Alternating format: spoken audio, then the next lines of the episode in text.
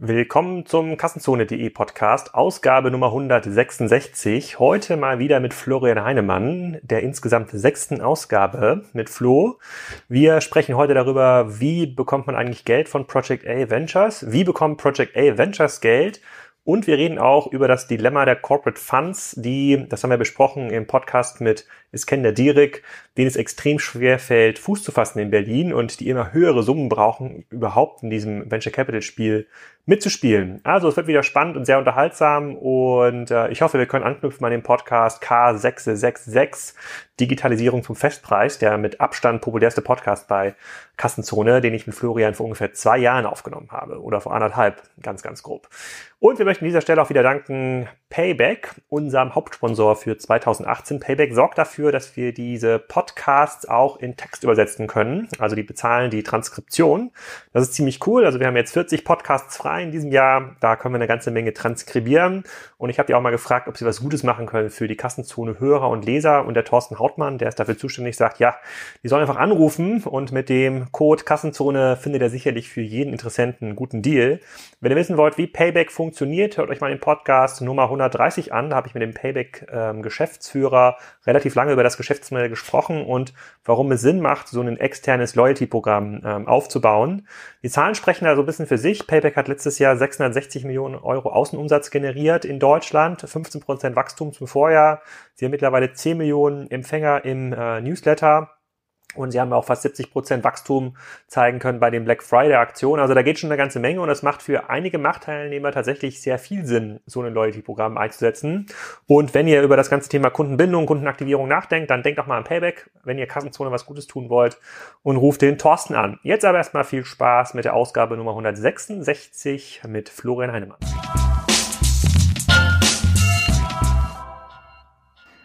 Willkommen zum Kassenzone.de Podcast. Heute die erste Ausgabe 2018 mit Florian Heinemann. Kleiner Recap zum Thema Digitalisierung zum Festpreis, Investieren mit Geld zurück Garantie.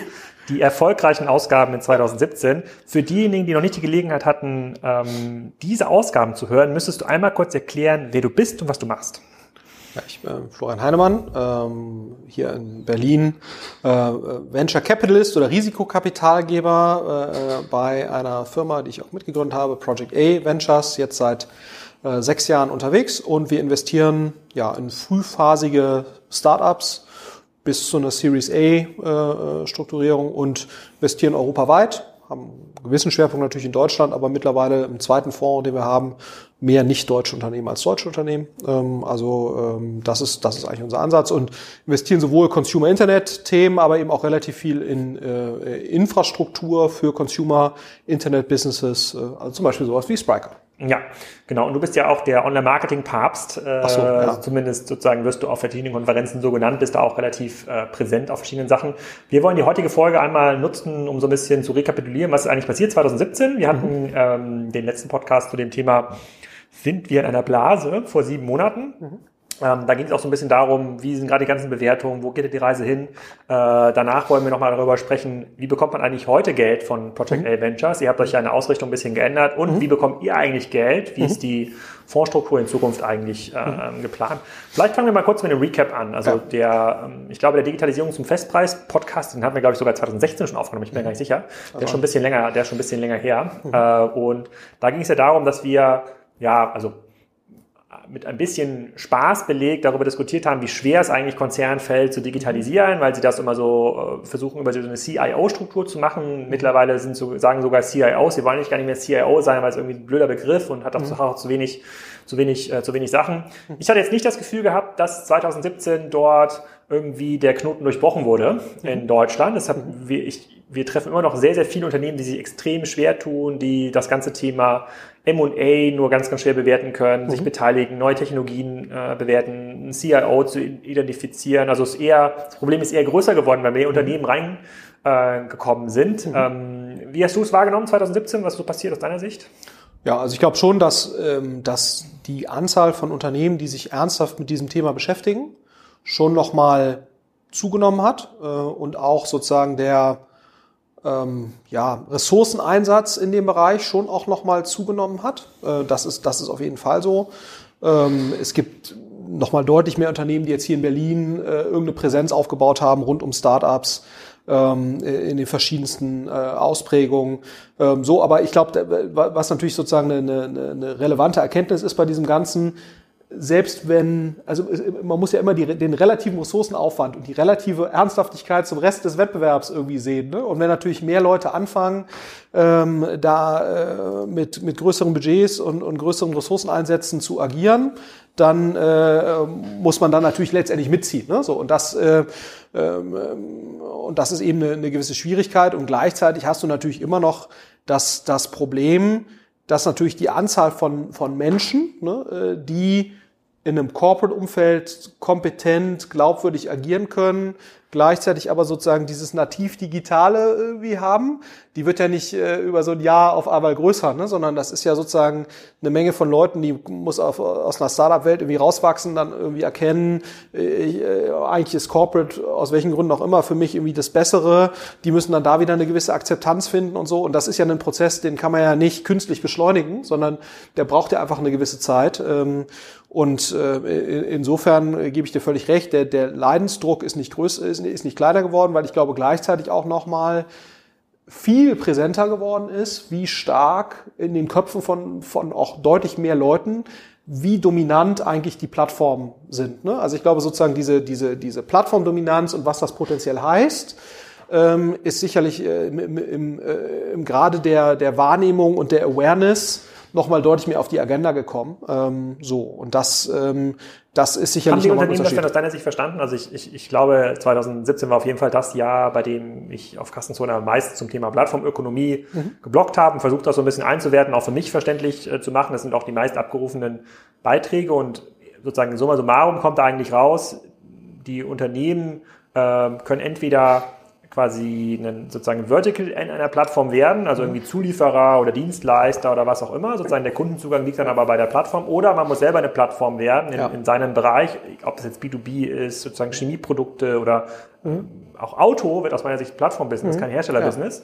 Ja. Ähm, und dann kann man aber versuchen, sozusagen von sich abhängige Verticals zu bauen. Das ist ja fairerweise auch die Diskussion, die uns am meisten gerade bei Spriker befördert, mhm. weil es jetzt gar nicht mehr darum geht, irgendwie einen Online-Shop neu zu bauen, sondern sich ja. zu überlegen, mit was für Tools, was für Mechanismen, mit was für Interfaces ähm, kann ich jetzt an meine Kunden rankommen und die binden und diese Kundenbindung ähm, weiterverkaufen. Das würde ich sagen, sind über 50 Prozent der Kundenanfragen, die, die wir schon in dem Bereich haben. Also mein Learning da wäre, okay, Plattformökonomie ist auf jeden Fall deutlich besser verstanden. Mhm. 2017 dieser, diese Lösungsansätze ähm, und auch die, die, die, die, die, der Opportunismus oder der Optimismus ähm, äh, in diesem Markt da erfolgreich zu bestehen, äh, bestehen zu können, das ist irgendwie nicht gewachsen. Habe ich eher das Gefühl, nee, aber ich, glaube, aber ich glaube, das ist ja sozusagen die Problemerkenntnis ja. hat zugenommen. Das, da würde ich dir total recht geben. Aber ich glaube, was jetzt die Lösung ist dabei, also man muss ja auch sagen, man kann ja auch durchaus die Meinung vertreten, ne, dass äh, ähm, äh, nur weil ich jetzt das Problem besser verstanden habe, oh, da sind diese Plattformen und dann kommt vielleicht noch ein Tencent und ein Alibaba vielleicht dann auch irgendwann noch viel stärker in meine Sphäre, als das derzeit der Fall ist. Die sind ja zurzeit noch sehr chinesisch orientiert, äh, äh wo ich dann auf einmal feststelle, okay, ich muss mich jetzt mit diesen Plattformen auseinandersetzen das heißt aber noch lange nicht, dass ich die Lösung äh, wüsste. Ne? So, und, und, und ich glaube, das wird eben auch vielen Leuten klar, dass natürlich die Dominanz von diesen Plattformen auch aufgrund der nochmal dramatisch gestiegenen Börsenbewertungen von allen Plattformen ja im letzten Jahr ähm, äh, auch nochmal ordentlich zugenommen hat. Ne? Das heißt also, da jetzt eine Lösung zu finden, ähm, ist nur, weil man das Problem verstanden hat, noch nicht einfacher geworden. Aber ich glaube, völlig klar ist, man braucht natürlich erstmal die Problemerkenntnis, um überhaupt potenziell in der Lage zu sein, eine sinnvolle Lösung zu finden. Äh, aber man kann natürlich auch sagen, äh, die Erkenntnis der, der Ausweglosigkeit der eigenen Position ist nochmal deutlicher geworden. Ähm, äh, und, ähm, und das gilt sicherlich schon für viele Unternehmen. Gut, die, in, in dem Podcast Digitalisierung zum Festpreis hat, hattest du ja den berühmten Satz geprägt, sozusagen entweder akzeptiert man das mhm. Und nimmt daran teil und nimmt auch unter Risiko teil mhm. und kann auch mal scheitern oder man scheidet sich ja aus dem Markt aus. Ne? Genau. Das, ja, das, das, war ja die Erkenntnis und heute ist ja auch der Tag, an dem äh, äh Tencent äh, die Lizenz bekommen hat, ähm, Mutual Funds mhm. anzubieten über WeChat. Das wird, glaube ich, auch nochmal das ganze Investmentbanking-Geschäft irgendwie anschieben. Ich weiß nicht genau, wie es in China bisher strukturiert ist, mhm. aber sozusagen von einem Tag auf den anderen an eine Milliarde WeChat-Nutzer in Asien die Möglichkeit zu haben, dort so strukturiert zu investieren. Mhm. Das ist, glaube ich, schon noch mal eine Sache, die einiges, äh, sozusagen einiges ähm, an Bewegung in dem Bankenmarkt auslösen, ja. auslösen wird. Ähm, dann lass mal überlegen, wir haben ja vor, ich bin mir nicht ganz sicher, ich glaube vor drei Monaten hatte ich einen Podcast aufgenommen äh, mit äh, Iskender Direk mhm. oder auch Dirk, wie er hier oft genannt wird, ja. äh, der sozusagen, der sich stark mit diesem ganzen Thema Corporate Venture Funds äh, mhm. beschäftigt hat und er sagt, naja, eine Lösungsmöglichkeit, ein Lösungsvektor, den hatten wir auch in den vorangegangenen mhm. Podcasts diskutiert, ist natürlich, dass man sich deutlich aggressiver, deutlich früher an, äh, an Businesses beteiligt, die mhm. auch gar nicht im strategischen Korridor mhm. der Corporates liegen, äh, einfach um sich Kompetenzen einzukaufen mhm. oder alleine um zu lernen, wie funktioniert eigentlich heute M&A, ja, mhm. wenn man ja. nicht mehr, wenn man nicht mehr nach Umsatz und Rendite bewerten kann, sondern irgendwie nach Kompetenz, Momentum, mhm. Infrastruktur äh, bewerten muss. So ein sein Learning war, hm, pass mal auf, vor, vor zehn Jahren, da war so ein 50 Millionen Euro Fonds mhm. hier in Berlin, wenn man den als Corporate aufgesetzt hat, ja, wenn man irgendwie der größte Milchbrausehersteller sozusagen Deutschlands war, 50 mhm. Millionen hier nach Berlin gekommen ist, da war man irgendwie noch sozusagen der Superstar. Das, mhm. Da hat man auch viele Bewerbungen bekommen von relevanten mhm. Ventures. Heute sind 50 Millionen maximal das Eintrittsticket, um hier mitmachen zu dürfen. Da hängt noch nicht mal eine Renditeerwartung dran. Und dann ähm, wahrscheinlich auch nicht mit deinem eigenen Fonds, ehrlicherweise. Weil man kann sich schon drüber streiten, hm. ob ein 50 Millionen äh, ausgestatteter Fonds, ja, also damit kann man schon einen Fonds betreiben, aber ich glaube, das ist auch die Untergrenze wo man ein halbwegs professionelles Management eines Fonds überhaupt gewährleisten kann. So und und äh, kannst kannst du mal kurz für die sozusagen ja. für die Fondsneulinge, ich glaube, das hast du wahrscheinlich schon mit äh, Joel, Joel in seinem Podcast im Detail äh, diskutiert, sozusagen, was für Kosten hängt in so einem Fonds? Also was braucht man da eigentlich, um 50 Millionen auszugeben? Ja, du musst ja musst ja überlegen. Also du, äh, du hast ja immer eine gewisse Management-Fee. Ne? Wir, wir kennen das äh, von unserem DWS, DK oder sonst irgendwas Fonds, den wir hoffentlich nicht ja, aber, aber die, die Gehälter hier sind ja so äh, so bodenständig hier ja, bei euch. Ja, also man muss halt nur, dass man, dass man mal so eine Orientierung hat. Also eine normale Management-Fee in einem Frühphasenfonds oder auch generell im größeren Fonds wird das dann irgendwann weniger, äh, aber es ist eigentlich zwei, zweieinhalb Prozent pro Jahr. Das heißt, wenn du einen 50 Millionen Fonds hast, äh, agierst du de facto mit eine Million bis 1,25 Millionen Euro. Mhm. So, das ist das, was du dann pro Jahr zur Verfügung hast während der Investmentphase, ne, die, also während du das Portfolio aufbaust, das ist in der Regel drei, vier Jahre, und dann schmilzt diese, schmilzt das ab. Und das ist auch der Grund, warum du als VC, wenn deine Investmentphase vorbei ist, also nach drei, vier, fünf Jahren, dann brauchst du halt den nächsten Fonds, um quasi dein Level an Management Fee. Zu halten. Ne? So und und meine These ist eigentlich, wenn du mal überlegst, was brauchst du als vernünftiger VC, brauchst du zwei Partner, du brauchst drei Associates oder zwei und dann brauchst du noch irgendwie Office Management und noch vielleicht ein bisschen was dazu und ein Büro und dann brauchst du ein relativ großes Reise, sonst irgendwas Budget.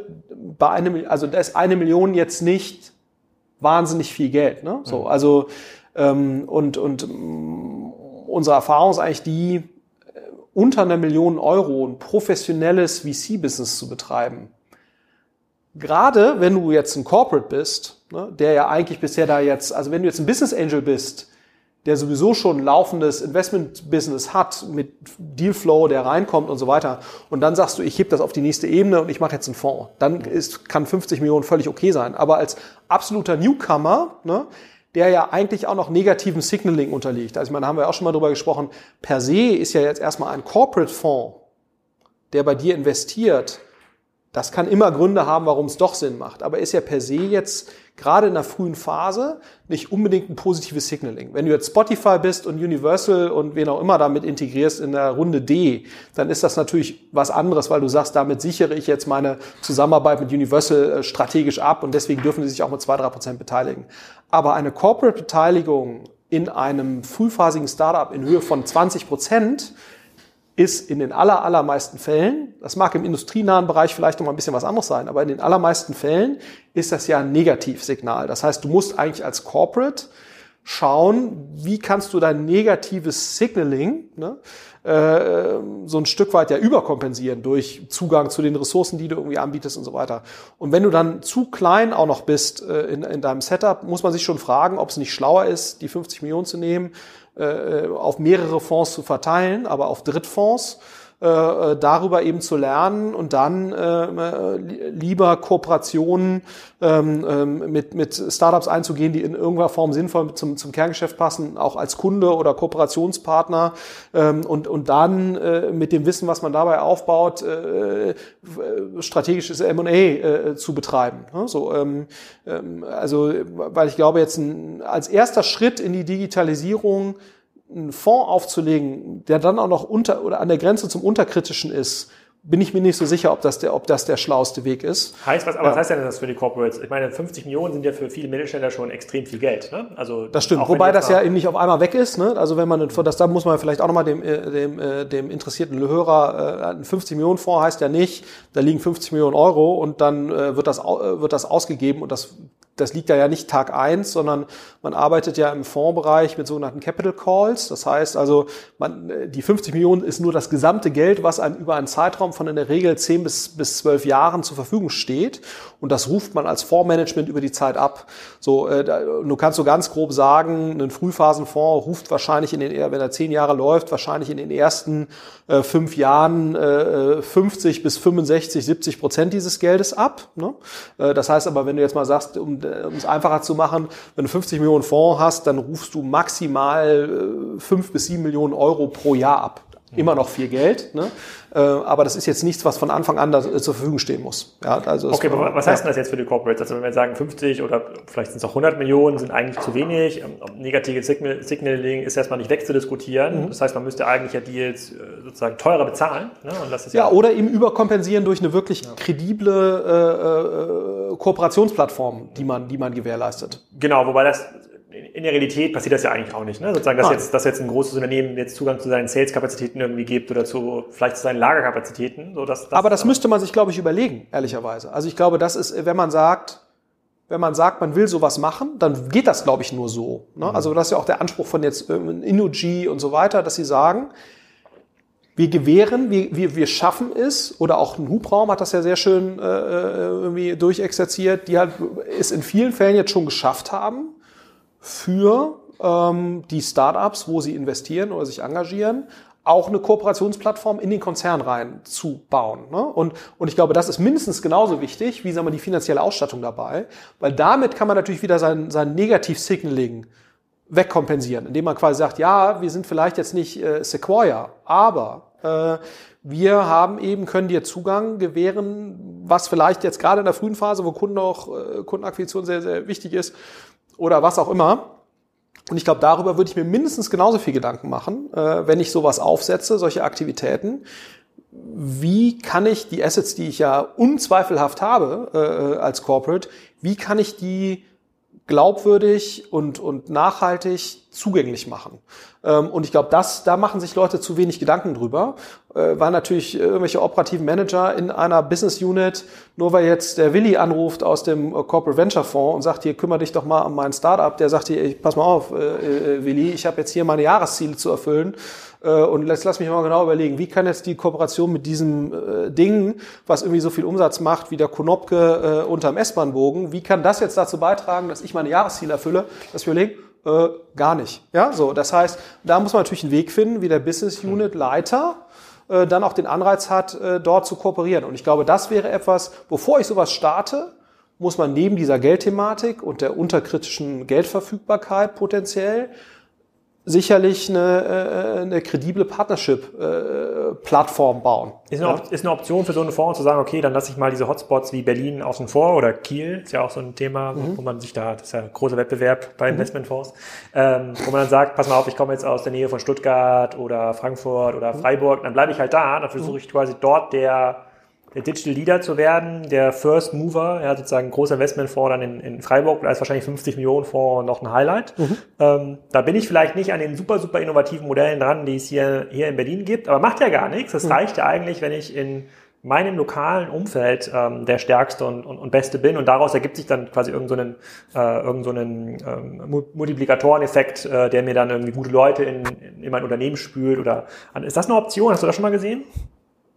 Habe ich jetzt, kann ich jetzt kein, aktiv kein Beispiel nennen, aber was jetzt zum Beispiel zu sagen, ich bin der Platzhirsch in Aachen ne, oder in Karlsruhe, wo es mhm. halt eine wirklich ein tolles Uni-Umfeld gibt, ähm, ähm, und, und wo auch sicherlich eine Menge technologisch extrem weit fortgeschrittene Unternehmen unterwegs sind und wo ja auch eine Reihe von Leuten sind, die sagen, aus welchen Gründen auch immer, die völlig legitim sind, ich möchte eben gerne dort bleiben. Ne? So, also das kann ich mir schon vorstellen. Also gerade wenn du ein gewisses Cluster hast von äh, Unternehmen in einem gewissen Bereich, äh, dann bist du selbst ein äh, Mittelständler oder tust dich mit mehreren Mittelständlern zusammen. Ich glaube, das ist sowieso äh, ich glaube, man muss sich schon fragen, gerade für diesen VC-Bereich, ob es nicht schlauer ist, ehrlicherweise, gerade wenn man nicht Siemens ist, ne, sondern eben Mittelständler, ob dieses, dieser Kooperationsansatz auch in einem VC-Bereich nicht viel schlauer ist. Also dass man sich mit sechs, sieben anderen Mittelständlern, äh, die vielleicht nicht direkte Konkurrenten sind, aber selbst wenn es direkte Konkurrenten sind, dass man sich mit denen zusammentut und solche, solche Strukturen aufsetzt und vielleicht in der Region.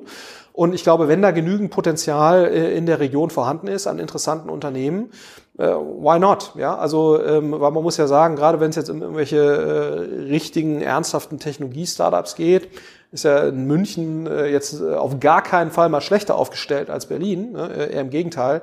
So, also insofern, ich glaube, es gibt und, und Stuttgart bin ich mir auch sicher, dass es da eine Menge an sehr interessanten Sachen gibt. Und wieso soll man nicht in der Stuttgarter, Karlsruher Region äh, sich, sich tummeln? das kann ja sehr, sehr spannend sein. Ne? Okay, dann kommen wir mal, dann kommen wir mal quasi, da schließt ja genau das Thema an, wie bekommt ihr denn eigentlich Geld? Ne? Ihr habt ja quasi den ersten Fonds aufgebaut. Ja, oder mit, lassen wir vielleicht noch mal ja. ein, ein, ich glaube, man muss ja immer gucken, wie schafft man es, in der für mich relevanten Dealflow äh, Pipeline eine gute Position zu erreichen. Ne, das ist ja sozusagen der, der, der relevante Punkt.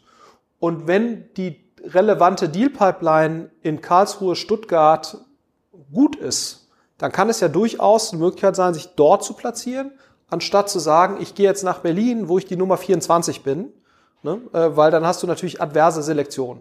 So, genau. Also ich glaube, das, das, äh, das überlegen wir ja genauso. Wie schaffen wir es, an eine relativ gute Position in, in, in der Deal-Hierarchie zu erreichen, ne? weil die Leute suchen ja immer zuerst den reputiertesten VC und äh, oder die zumindest die guten, ne? die suchen es immer äh, erst die, die so und da musst du es halt schaffen in, in der Wahrnehmung der Leute äh, eben der FC Barcelona oder zumindest mal der äh, FC Bayern München zu sein. So und äh, und, und ich glaube, was halt keine Option ist, zu sagen, ich starte halt als Augsburg, ne? weil Augsburg im VC-Bereich äh, ist halt nicht nicht absteigen, ne, sondern Augsburg erzielt halt im äh, VC-Bereich eine systematische Negativrendite. So, äh, da, da, und das ist eben das, das ist eben das Problem. Man muss halt gucken, wo habe ich die Chance, Dortmund zu sein oder eben Bayern. Ja, so. Ähm, ja. ja, oder oder fairerweise, das ist ja das, was äh, was was Iskender ja auch gesagt hat. Oder man akzeptiert einfach, dass das das Eintrittsticket ist, dass man eben kein Payback hat auf die auf die Millionen, sondern sich einfach nur Zugang zum Markt kauft. Ja, aber ehrlicherweise die Argumentation kaufe ich nicht so ganz. Und ich sage dir auch, warum. Das gilt vielleicht auf der finanziellen Perspektive. Mag das stimmen, ne? Aber ehrlicherweise muss man sich sowieso fragen, ob die finanzielle, die finanzielle Perspektive bei diesem VC-Spiel, ja, die ist nett, wenn die gut funktioniert und klar gewinnt man lieber Geld als verliert man Geld, aber die viel wichtigere Sache ist doch, Zugang zu den relevanten Startups und, und, und Kompetenzen zu bekommen.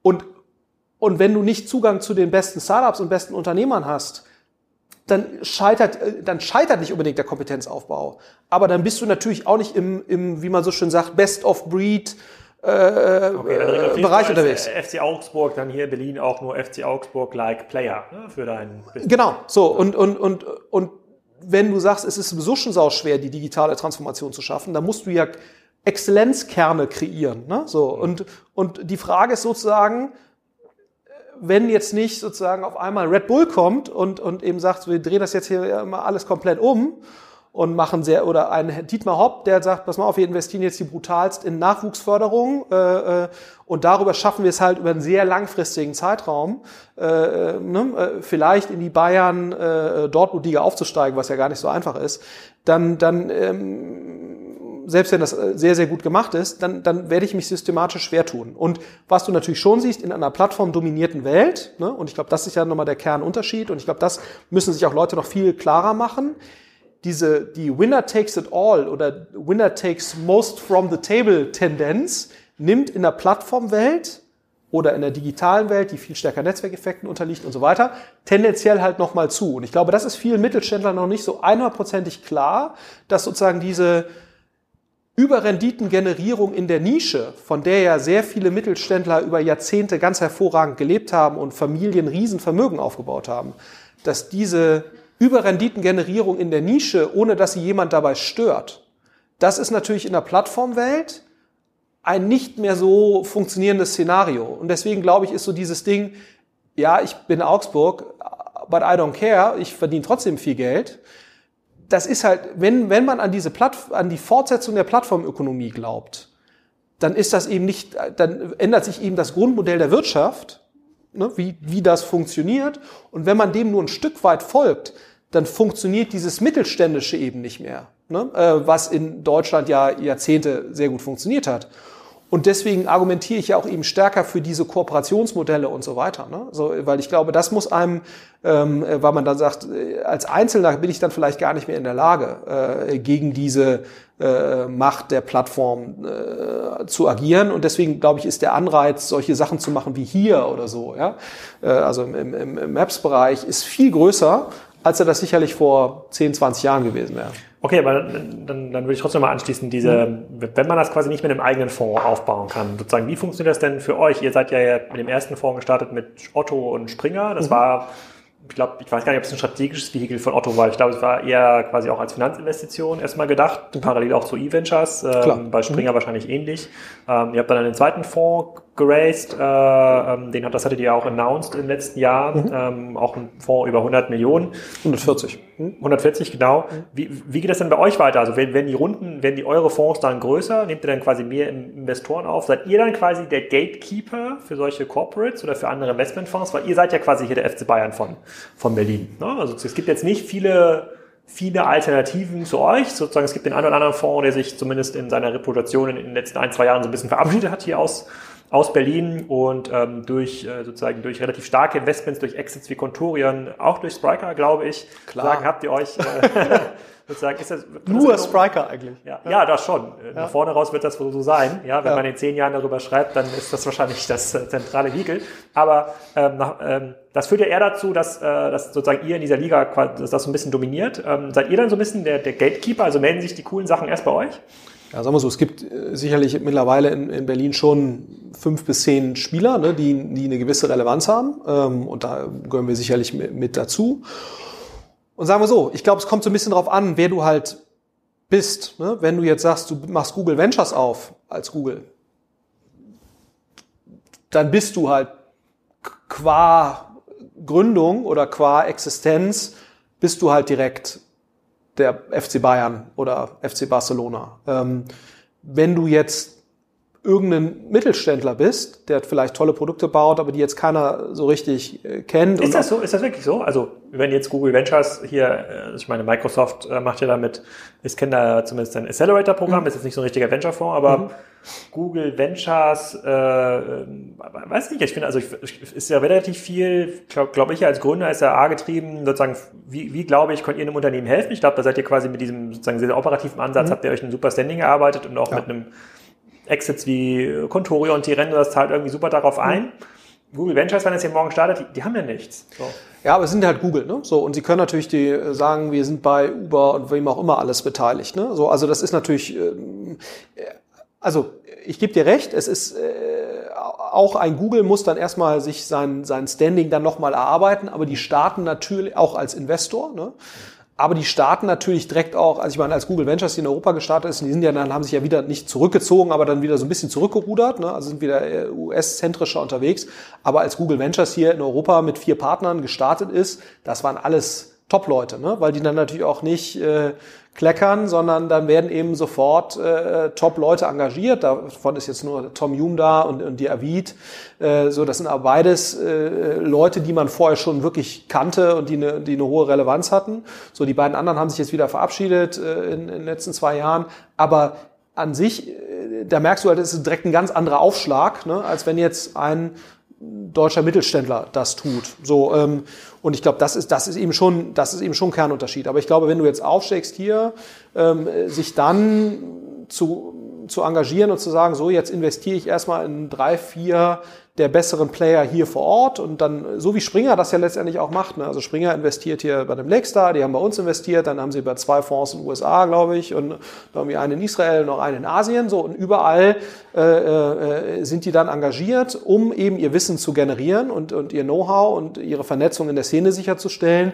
Und mit dem Wissen, was sie dann da generieren, fangen sie an, eigene Investmentaktivitäten äh, an, äh, loszutreten und so weiter. Ich glaube, das ist wahrscheinlich wenn, und wenn selbst ein Springer das so macht, ne, äh, muss man natürlich, die ja in vielen digitalen Themen äh, Medienbereich sicherlich eine der, der führenden äh, Firmen ja nicht nur in Deutschland sind, sondern mindestens mal europaweit.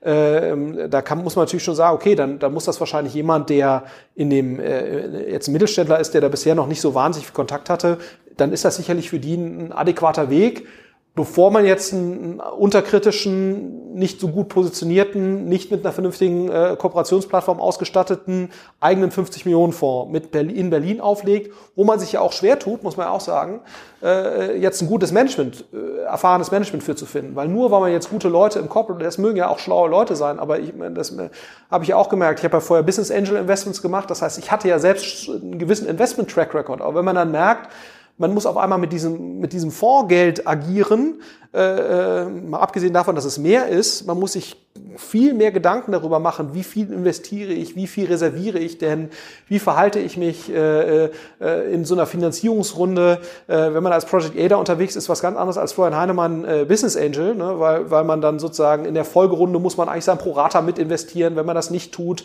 dann äh, äh, hat man negative, hat, löst man wieder negatives Signaling aus für, für, die, für die anderen Investoren, die dann da rein sollen. Dessen muss man sich bewusst sein da braucht man entsprechende Reservierungen, um das dann auch äh, darstellen zu können und so weiter. Und ich glaube, das, äh, das geht nur, äh, äh sozusagen, wenn man dann auch ein sehr erfahrenes Management reinholt oder zumindest ein, zwei gute Leute, die vorher schon mal äh, in diesem Investmentbereich gearbeitet haben, weil ich glaube, was man als Corporate natürlich nicht kann, ist, dass man dann erstmal Leute drei, vier Jahre auf die Weide schickt und sagt, so, jetzt dürft ihr mal so ein bisschen ausprobieren, ähm, ähm, wie, wie das so läuft mit diesen VC-Spielen, ähm, weil ich glaube, das ist, ist wahrscheinlich nicht der richtige Ansatz. Und deswegen ist es wahrscheinlich aus deren Sicht geschickter, dann zu sagen, okay, dann investiere ich eben erstmal in, in bestehende Spieler vor Ort und dann vielleicht auch noch international, weil das natürlich nochmal einen ganz anderen äh, Inflow gibt. Ja, so. Okay, und die, die Performance quasi, mit der ihr auch reportet und sozusagen auch weitere ähm, Funds raise, bezieht sich das eigentlich nur auf die Exits oder ich habe ich hab bei der, ich weiß ich glaube, Deutsche Startups Groups, also dieses, in diesem Vehikel, was hier auch äh, nochmal aufgebaut worden ist, die reporten. German Startup Groups. German Startup, mhm. genau, German Startup mhm. Groups, äh, die, die reporten ähm, unter anderem, wenn eine neue Runde erfolgt ist von mhm. irgendwelchen Secondaries oder Primaries, die sie halten, bewerten sie quasi den virtuellen Primary Secondary, sozusagen Share Price Aufschlag. So, mhm. Und dann sagen, okay, unser das haben wir jetzt quasi, wir haben jetzt virtuelle Millionen verdient. Ist das quasi eine, eine adäquate Bewertung äh, ja, also, für sowas? Äh, die unterliegen, die sind halt börsengelistet, deswegen mhm. unterliegen die natürlich nochmal viel ähm, größeren, ausführlicheren Transparenzvorschriften, als wir das jetzt tun. Ne? So, aber Genau, also wenn eine Performance angeguckt wird bei einem Fonds, dann ist das exakt so, wie du sagst. Äh, da wird die letzte Finanzierungsrunde in der Regel angeguckt, die stattgefunden hat mit irgendeinem repräsentativen äh, Investorenkreis. Ne? Also du kannst jetzt natürlich nicht sagen, oh, äh, Spryker, wir machen jetzt eine Finanzierungsrunde auf drei Milliarden Euro äh, und wir investieren 10.000. Ne? Äh, äh, wir jetzt als Project A und sagen, Schala, ja. äh, auf mirakulöse Weise äh, wurde jetzt auf einmal der Spriker-Kurs äh, äh, die Spriker-Bewertung auf, auf 3 Milliarden Euro. Hier, guck mal, hat einer 10.000 Euro investiert. Genau. Das geht nicht. Also aber man darf zumindest verraten, die Bewertung ist noch unter einer Milliarde. Ja, das kann man verraten. So, aber ähm, in der Tat wird, wird geguckt, gibt es einen repräsentativen Investorenkreis, der zu einer gewissen Bewertung investiert und die darf man dann ansetzen. Ja? Ähm, aber es wird natürlich schon geguckt, wenn wir jetzt unser nächstes Fundraising machen, was jetzt irgendwann nächstes Jahr wieder oder ne, dieses Jahr ansteht, ähm, äh, Ende des Jahres, äh, dann wird sehr genau geschaut, ähm, welcher Anteil dieser Paper-basierten äh, Bewertung ist denn schon realisiert oder wie ist der Anteil von Paper-Valuations zu wirklichem Cash-In. Ne? So, und da gibt's natürlich Vergleichswerte, also erfahrene Investoren wissen halt bei einem sechs Jahre alten Fonds, Project A1, wie sehen denn da bei einem normalen Verlauf äh, in gewissen Perzentilen Leistungswerte aus, ne? in allen Dimensionen? Real returnte, real zurückgeführtes Geld, äh, äh, Paper-Bewertungen, die so entstanden sind, wie du sie gerade beschrieben hast. So, und ähm, äh, wie verteilt ist das? Ne? Ist das jetzt nur ein Unternehmen, was das sehr stark treibt oder ist das relativ gut verteilt? Da gibt's ja Vergleichswerte, äh, von denen man halt weiß, wenn man ein paar äh, Fondsinvestments gemacht hat. Ähm, wenn die Kurven zu einem gewissen Zeitpunkt so und so aussehen, wie verhält sich das zu anderen Fonds? die ich in der Vergangenheit gesehen habe und welche Endperformance kam dann bei diesen Fonds raus. So, aber es ist natürlich, äh, also das gibt's alles, aber es ist natürlich im VC-Business schon nochmal eine deutlich stärkere Volatilität, ne, weil natürlich diese, dadurch, dass es letztendlich, wenn du 30 Unternehmen in so einem Portfolio hast, das ist eigentlich Standard 25 bis 30, letztendlich wissen wir ja aus das gilt eigentlich überall. Dass, aber immer 25 äh, bis 30, egal wie groß der Fonds ist? Nee, das, also, aber das ist jetzt einmal so für einen Series A äh, okay. ähm, Early-Stage-Fonds, wie wir ihn haben, wäre das jetzt eine übliche Größenordnung. Also ein PE-Fonds, ne, der jetzt deutlich größer ist, die haben auch häufig deutlich weniger äh, Unternehmen da drin. Ähm, aber das ist so, in, in dem Bereich, wo wir jetzt unterwegs sind, äh, ist das, ist das eine übliche Größe. Also ein E-Venture oder so, die werden da, hätten da auch, ähm, hätten, hätten auch so viele Beteiligungen. Du weißt halt, dass letztendlich nur zwei, drei, vier von denen 80, 90 Prozent der Performance treiben. Und, und deswegen ist natürlich sozusagen auch der Verlauf von diesen Kurven nicht ganz so linear, wie du es jetzt wahrscheinlich bei einem PE-Fonds hättest oder sowas. Ne? Deswegen ist natürlich die Aussagekräftigkeit im Jahr 6, wie jetzt die letztendliche Fondsperformance sein wird. Darüber kann man sich jetzt streiten, weil eben relativ viel davon von wenigen Unternehmen abhängt. So, aber ein erfahrener Fondsinvestor kann das beurteilen und muss dann eben für sich ein Bild, äh, eine Einschätzung zu einer Einschätzung gelangen wie volatil ist das jetzt noch, was ich hier sehe. Ne? Ähm, aber wie gesagt, das Problem ist natürlich anders als im äh, Public Market, sind das natürlich alles Informationen, die sind nicht frei zugänglich, ne? sondern da, da musst du dir halt eigene Informationsbasen aufbauen oder du arbeitest mit Leuten wie Cambridge Associates, die halt sehr viele institutionelle Investoren dabei beraten, VC und PE-Investments zu machen. Die haben eigene Leistungs- und Performance-Kurven, äh, ähm, um dann eben zu einer Einschätzung zu gelangen, ob das jetzt eine gute Performance ist oder nicht. Aber es gibt standardisierte KPIs, äh, äh, die reporten alle Fonds, aber dann das Urteil daraus zu fällen, ob das jetzt gut oder schlecht ist, das ist sicherlich etwas diffiziler, als das jetzt bei Public Markets Ich gehe mal davon aus, dass das bei euch die, die Perzentilien ganz gut aussehen, sozusagen, ja, und dass ihr das ist auch so. Ja. überdurchschnittlich, groß, äh, überdurchschnittlich groß seid. Dann, dann hätte ich zwei Fragen. Auf der einen Seite ist es, wenn sozusagen zunehmend mehr Geld in den Markt fließt, das sehen wir ja auch von mhm. PIs, sozusagen von von, von Investmentvehikeln, die bisher irgendwie in, im Business von Beton und Sand aktiv waren und irgendwelche Hotels gebaut haben mhm. oder äh, in Rentenfonds angelegt haben, die müssen das Geld jetzt auch in diese Assetklasse mhm. investieren. Ähm, das Geld drängt auf den Markt, auf, mhm. der, ähm, auf der einen Seite, jetzt sagst du auch der Zugang zu diesem ganzen ähm, Dealflow das, und, und die knappe Verfügbarkeit von Management mhm. ist ein Issue. Es ist müsste es dann quasi für den dritten Fonds ganz einfach sein, dann 2018 irgendwie Geld zu raisen? Das eine Frage. Und die zweite Frage ist, ist das quasi nach oben hin eigentlich offen? Also würde es für euch auch Sinn machen, auch in dem Bereich, in dem ihr tief seid, zu sagen, na ja, der erste war irgendwie so, ich glaube 80 Millionen war glaube ich der erste genau. vor, dann mhm. jetzt 140, mhm. so wenn man das jetzt mal fortschreibt, dann landen wir über 200. Macht das irgendwie Sinn oder hat das, muss man quasi dieser Asset-Klasse Series A sagen, nee, alles über 150 oder 180 ist schwierig zu allokieren? Ja, ähm, also vielleicht die, diese Frage zuerst, weil die, also ich glaube, man muss sich halt die Menge an Geld, die man einsammelt, muss zum eigenen Investmentfokus passen. Das heißt, wenn man sagt, man möchte im Series A Early Stage Bereich bleiben, dann wird es wahrscheinlich, also da kann man auch, ob es jetzt 120 sind oder 150, darüber kann man jetzt streiten, aber wir werden keinen 500 Millionen Euro Fonds bauen mit diesem Fokus, selbst wenn wir es könnten, ähm, einfach weil wir wissen, wenn du weiter diesen Investmentfokus haben möchtest, was wir jetzt möchten, auch aus persönlichen Präferenzgründen, weil wir das einfach, weil das Spaß macht und weil wir fairerweise auch glauben, dass das von der Rendite ein gutes Bracket ist, um zu investieren, dann wirst du nicht viel größer werden können, ohne Kompromisse bei der Rendite machen zu können. Ne, dasselbe siehst du ja bei irgendwelchen äh, publicly traded äh, äh Mutual Funds, ne, also irgendwelchen DWS irgendwas. Da hast du ja das gleiche äh, Ding, ne, irgendwie Carmagnac, äh, irgendwas Investmentfonds, der macht eine super Performance mit einer Milliarde Assets under Management, mit einer, anderthalb, zwei vielleicht auch noch. Aber dann sammeln die immer mehr Geld ein Und dann wird es natürlich immer schwerer, wenn du dann irgendwann 8 Milliarden an der Management hast im, im Public Equity Bereich, dann bewegst du halt Märkte und dann wird es halt schwierig, eine Überrendite zu erzielen, weil du die natürlich nicht damit erzielst, indem du den DAX oder den Dow Jones oder sonst was nachbildest, sondern indem du irgendwelche Stockpickings machst, die halt Überrendite generieren. Und diese Schwelle oder dieser Trade-off, Geldmenge verwaltet versus Rendite, die du damit erzielst, die beginnt natürlich bei uns viel, viel früher leider äh, als, als äh, bei, bei Carmagnac. Ne? Das heißt, wenn du sagst, du willst da mehr Geld aufnehmen, das heißt, was du machen kannst, ist sagen, ich lege häufiger einen Fonds auf. Ne? Also du kannst dann eben sagen, Index zum Beispiel, die legen alle zwei Jahre einen neuen 300, 400 Millionen Fonds auf. So, und damit bringen sie halt ihre Assets an der Management äh, hoch. Ne? Oder du sagst im Prinzip, was einige gemacht haben, du machst halt einen, äh, einen Fonds, einen Growth Fund, einen separaten, das ist das E-Venture-Modell, ne, die haben einen Series A-Fonds, dann haben sie eben einen Growth Fund. Ähm, oder äh, du machst eben das Atomico-Modell oder das Excel-Modell, du sagst, ich bin äh, Stage-Agnostic, das heißt, ich mache im Prinzip auch spätere Phasen und schreibe größere Tickets. Ne? Ähm, was auch wieder okay ist, ähm, ich glaube, du musst eben nur, äh, du kannst eben nicht sagen, ich bleibe in meinem Fokus und mache einen 500 Millionen Fonds.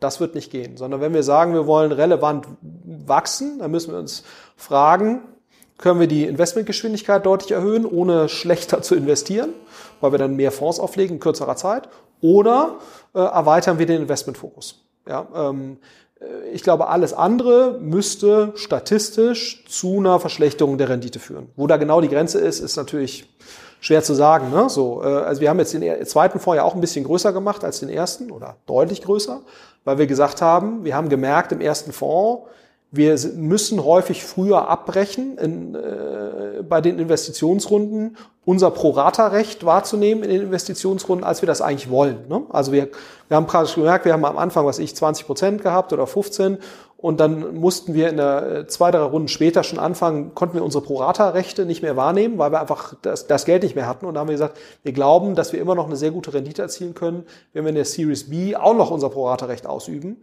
Ähm, und, äh, und deswegen haben wir gesagt, wir trauen uns zu, den ähnlichen Investmentfokus wie jetzt beizubehalten, vielleicht ein bisschen Series A-lastiger und äh, das auch mit 140 Millionen Euro zu machen. So, ähm, aber wenn wir jetzt davon stark abweichen würden äh, in der Geldmenge, müssten wir auch unseren Investmentfokus anpassen. Wer ist meine feste Überzeugung? Hm, okay.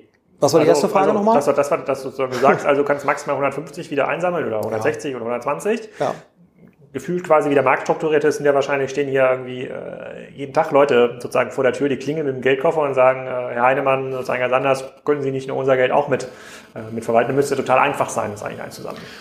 Sagen wir so, ich glaube, der, was für uns nicht so einfach, also der zweite Fonds hat ein bisschen länger gedauert, äh, weil wir auch natürlich sozusagen, das war ja auch gerade so in dieser Umstellungsphase in der Außenwahrnehmung, VC versus Inkubator, Inkubatormodell, glauben viele nicht so richtig dran, so.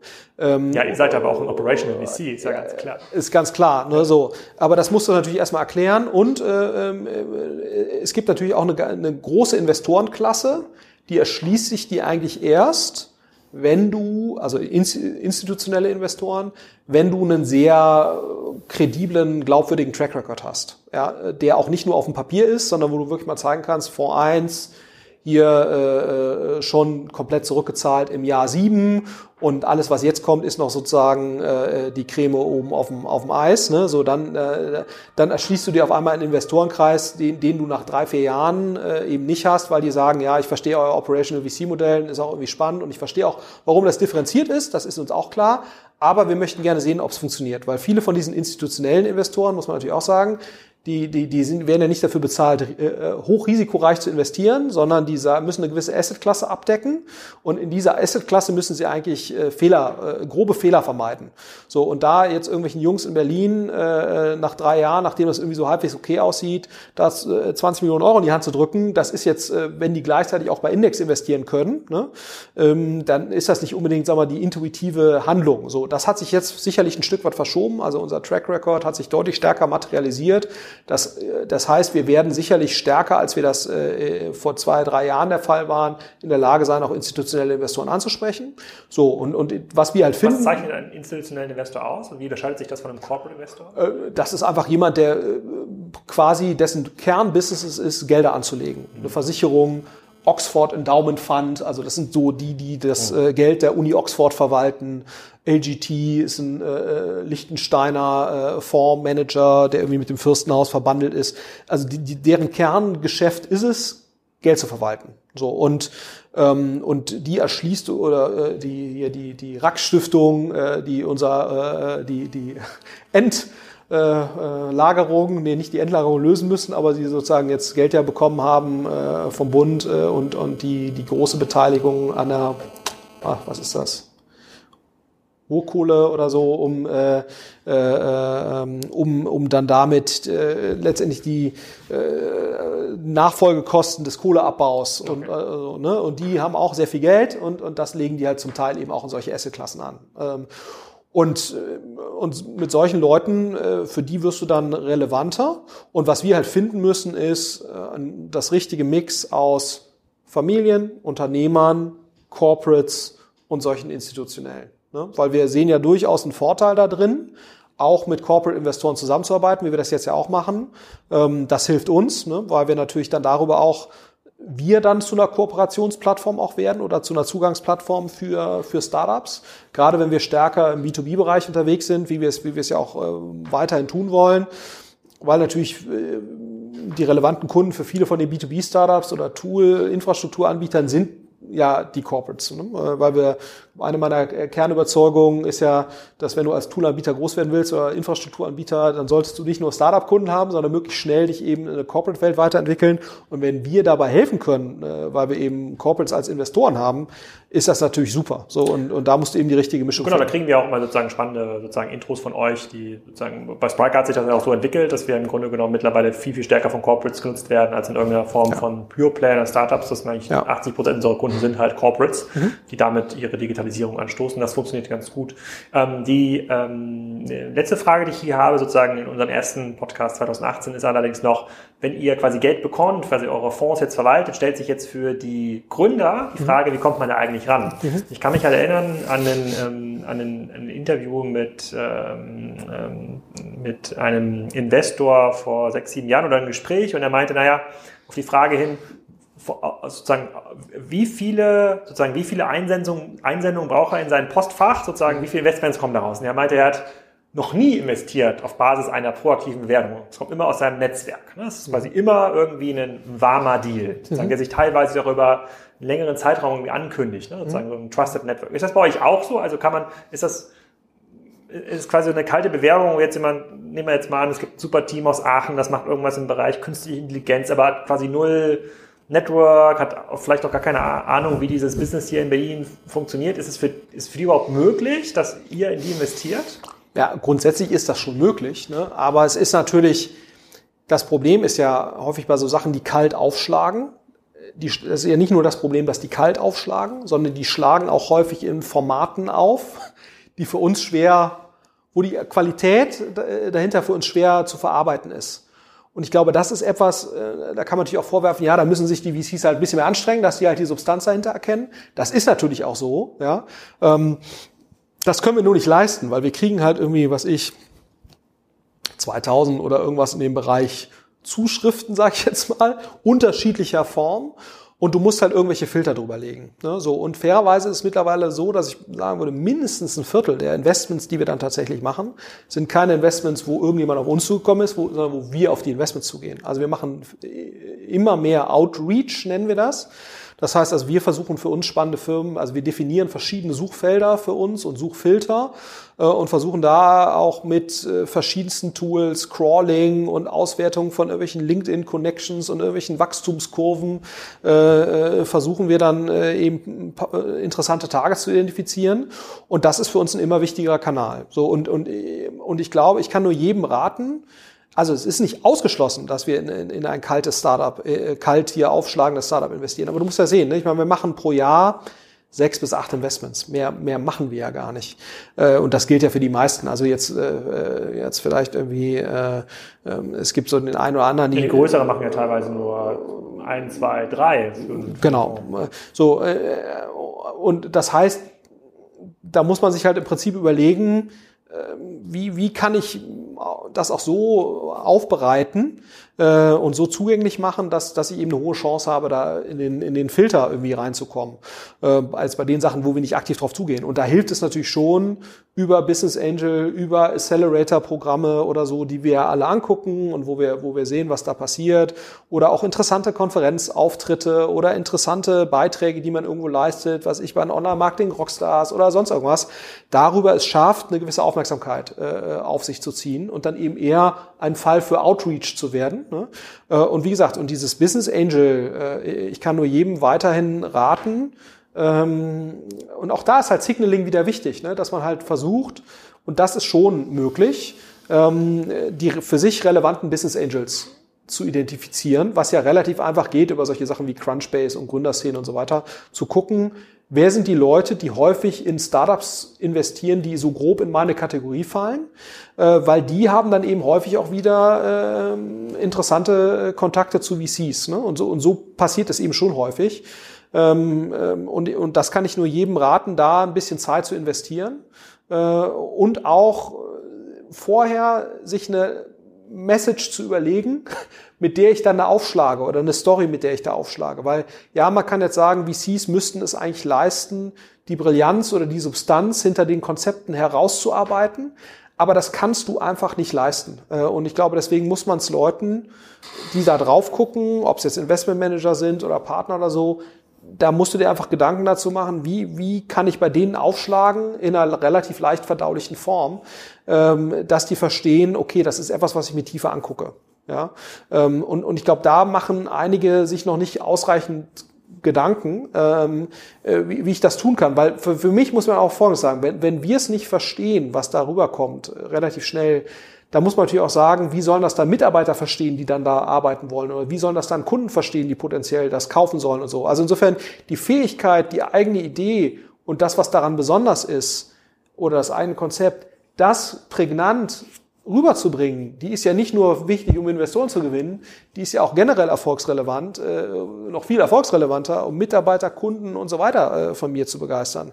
Das heißt, so dieser Vorwurf, der teilweise kommt, äh, VC, doch gerade deutsche VCs müssten viel tiefer hinter die Brillanz der, der äh, in, Ideen gucken, ja, da ist was dran, aber da muss ich sagen, da muss man natürlich auch äh, ähm, den, den, sich ein bisschen Mühe geben im, im Kommunikationsspiel, weil äh, ich meine, das also weißt Story, du, Storytelling, Storytelling ist enorm Network. wichtig und, und leider in, gerade in Deutschland extrem unterausgebildet. Und ich meine, wir wissen beide, dass gerade im Enterprise-Infrastrukturbereich äh, das Storytelling, Perception, welche Softwarelösung jetzt genau die bessere ist, für irgendwen. Ne? Äh, warum ist SAP so erfolgreich? Ja, die haben sicherlich auch ein tolles Produkt, ne? ganz klar. Aber wer kann denn jetzt genau äh, unterscheiden auf Corporate-Seite, ob jetzt SAP besser ist als Oracle so und so? Das ist ja auch eine Menge äh, Perception im Markt bei komplexen Infrastrukturentscheidungen. Und, und ein erster Indikator dafür, ob eine Firma in der Lage sein wird, ein gutes Storytelling mal irgendwann auf die Beine zu stellen, ist ja.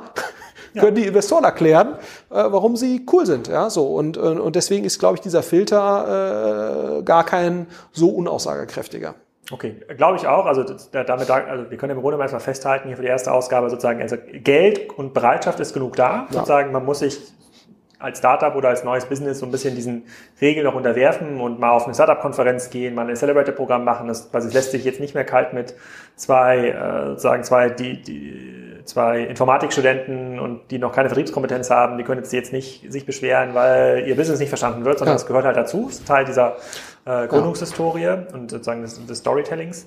Ähm, ich würde das äh, auf jeden Fall gerne fortsetzen noch in, in, in diesem Jahr. Ich glaube, wir müssen da äh, beim nächsten noch beim nächsten Mal noch mal so ein bisschen auf ein paar ähm, Digitalisierungsbeispiele bei Corporates eingehen. Mhm. Ähm, ich würde äh, gerne weiterverfolgen, wie sich ähm, hier auch diese ganzen Fonds noch eure Struktur noch mhm. anpassen, verändert. Ihr werdet auch ein bisschen weiter wachsen. Wir sind jetzt hier in, vielleicht äh, sehen das die einen oder anderen, ich gucke mal hier auf das Video, komplett neu ausgestattete Räume, die man sieht im Hintergrund nur die weiße Wand. Das kann man hier nicht sehen. Ja. Ähm, da, da passiert ja auch eine ganze... Genau, das, ganze da investieren wir eigentlich primär das, das Geld von unseren Corporates. Ja, also ich glaube, ich würde mal zurückerinnern an die, an die äh, sozusagen an den ersten Podcast 2014, aus dem aus Spriker entstanden ist. Ich glaube, mhm. da war das ganze Thema Berlin und Corporate und sowas noch bei beiden nicht so klar. Wir sind mhm. jetzt ja fast, fast vier Jahre weiter. Ja. Und äh, mittlerweile passiert nun mal eine ganze Menge hier, mhm. muss man fairerweise sagen. Es hat sich hier deutlich geballt. Auch finanziell hat sich eine ganze, mhm. äh, eine ganze Menge, äh, eine ganze Menge getan. Jetzt liegt so ein bisschen an diesen ganzen Startups, das auch zu nutzen und mhm. diese Plattform zu nutzen. Ich glaube, ähm, wir sollten die nächste Ausgabe nutzen, um das Thema Plattformökonomie der VCs nochmal ein bisschen zu diskutieren, weil ich glaube, da passiert auch eine ganze Menge, wie ja. investiert wird, wie Investments auch gehebelt werden und was dieses ganze Signaling auch bedeutet. Mhm. Ähm, äh, bedanke mich aber erstmal hier an dieser Stelle für äh, deine Zeit für die erste Ausgabe und freue mich auf ein cooles 2018 mit euch. Ja, das kann ich nur zurückgeben. Besten Dank.